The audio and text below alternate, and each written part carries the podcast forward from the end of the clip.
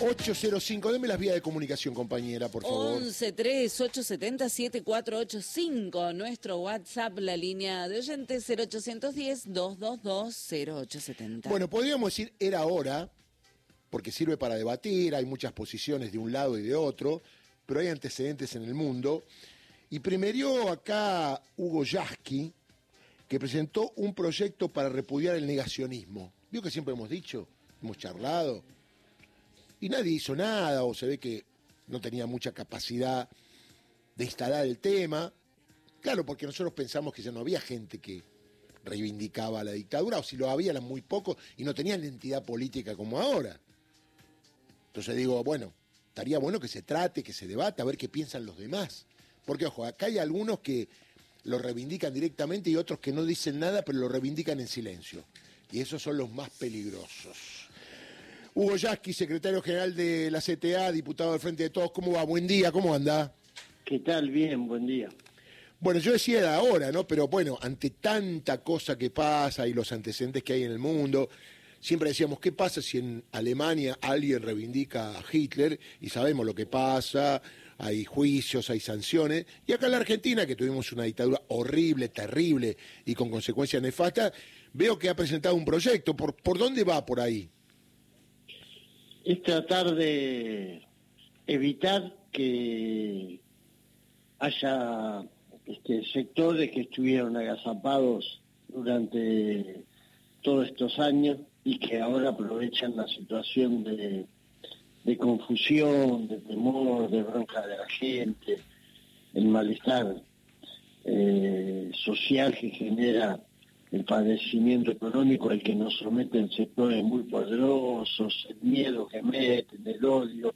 En medio de toda esa confusión quieren ahora hacer como que se ha vuelto una página y acá no ha pasado nada y podemos volver a la teoría de los dos demonios y podemos volver entonces a reivindicar, bueno, los que cayeron de un lado, los que cayeron del otro, como si no hubiese habido en el medio terrorismo de Estado, como si no hubiese habido en el medio genocidio, como si no hubiese habido un juicio histórico a la Junta, que es único en el mundo, y que condenó a los genocidas, como si no hubiese habido el intento de la, de la ley de obediencia de vida, de generar ciertos paraguas, y después la sociedad volvió a avanzar. Y el último intento que hicieron, antes que este, fue el del 2 por 1 ¿se acuerdan? Claro, sí, sí. Cuando la Corte intentó a través de una de esas resoluciones las que nos tiene acostumbrado este, generar una suerte de amnistía que fue rechazada por el pueblo. Yo creo que esas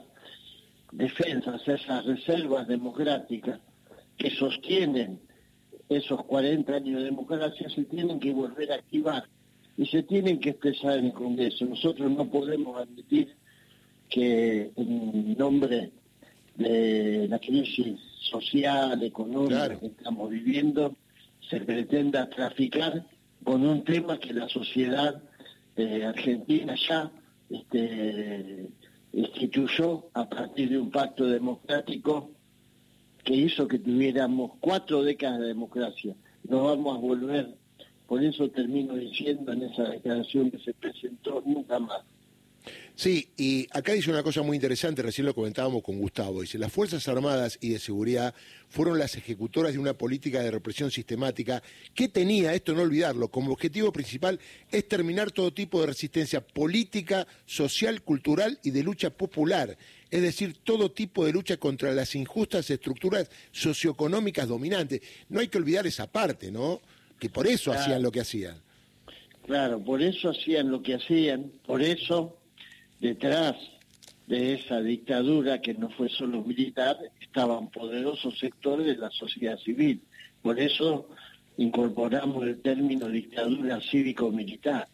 Y se perseguían a los luchadores, es decir, la inmensa mayoría de los que cayeron no fueron este, guerrilleros, no había una guerrilla que tuviera 30.000 hombres armados, porque este país hubiese sido otra cosa distinta había delegados de fábrica, miembros de comisiones internas de fábrica, dirigentes sindicales, sociales, de derechos humanos, y después todos los que cayeron cuando iban a buscar a la casa de alguien que tenían eh, marcado y no lo encontraban y entonces arrancaban dos hermanos, el padre, la madre, porque eso existe, y lo aprobaron en los juicios de la Junta, infinidad de relatos atroces de cómo arrancaban gente inocente simplemente este, para saciar esa sed de sangre que tenían los que actuaban en ese momento. Entonces creo que estas cosas no las podemos dejar pasar.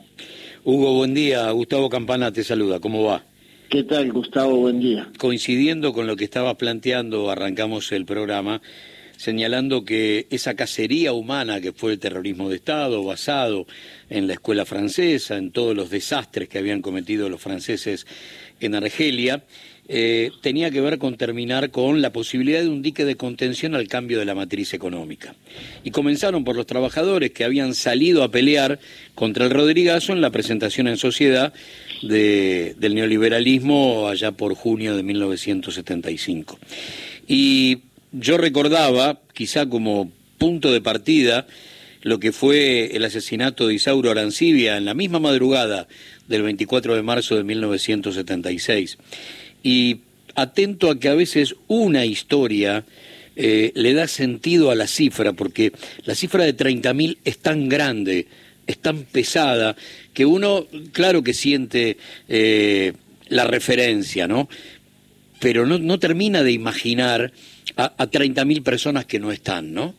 Eh, te pido simplemente, porque una historia vale por 30.000 y así podemos recordar un montón, a los pibes que necesitan descubrir y a los veteranos que necesitan recordar, por ejemplo, ¿quién era Isauro Arancibia?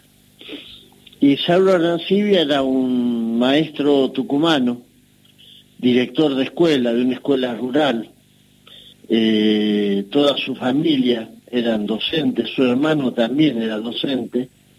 En un momento fue elegido para encabezar el sindicato que todavía existe, la Asociación de Trabajadores de Educación Provincial, ATEP de Tucumán, condujo ATEP de Tucumán en el momento, en el año 1973, cuando se constituye CETERA. Y como era uno de los grandes referentes del sindicalismo del interior, fue reconocido un hombre que siempre eh, amó y se sacrificó por la educación pública, un típico maestro del interior, andaba siempre con su trajecito y su corbata, este, sus zapatos lustrados, como si estuviera vestido para ir a un acto de escuela.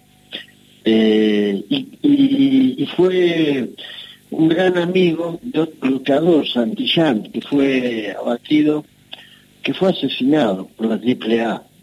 Eh, y a poco pocas semanas de distancia se produce el golpe. Cuando le entierran a Santillán en Buenos Aires, ella estaba amenazado de muerte por la AAA.